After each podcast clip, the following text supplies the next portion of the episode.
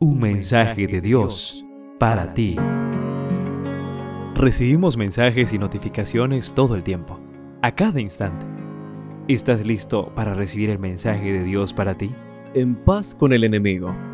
Inspirados en Proverbios capítulo 16, verso 7 que dice, Cuando el Señor le agrada la conducta de un hombre, hasta sus enemigos los pone en paz con él.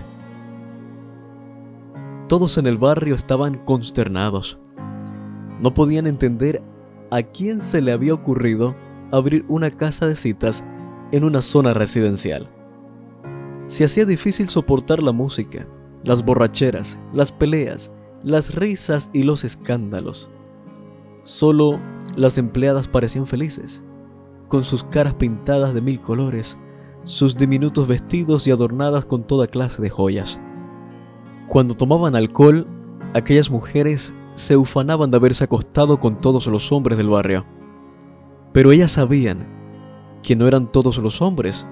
Sabían que había uno que ni siquiera las miraba. Cuando la dueña del establecimiento escuchó a sus empleadas hablar maravillas del vecino de enfrente, decidió observarlo detenidamente. Al espiarlo, descubrió que la vecina tenía algo que ella nunca había recibido. Amor, amor verdadero y puro. Por eso sintió envidia y decidió robarse ese amor usando todos los medios necesarios para lograrlo. Un día, Ana, fiel cristiana al igual que su esposo, encontró una nota debajo de su puerta. Tu hombre me pertenece. Desaparece, bruja maldita. El incidente se convirtió en un hábito. Las mujeres del bar, instruidas por su jefa, la insultaban, colocaban la música a todo volumen y dirigían las altavoces hacia su casa día y noche. Le armaban escándalos y le gritaban que su marido había estado con ellas.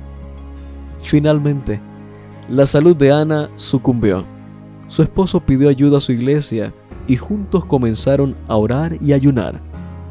Una noche, en medio de una trifulca, la dueña del bar fue alcanzada por un disparo. Nadie quiso ayudarla, solo Ana y su esposo decidieron llevarla al hospital. Oraron con ella antes de entrar al quirófano y la cuidaron mientras estuvo hospitalizada.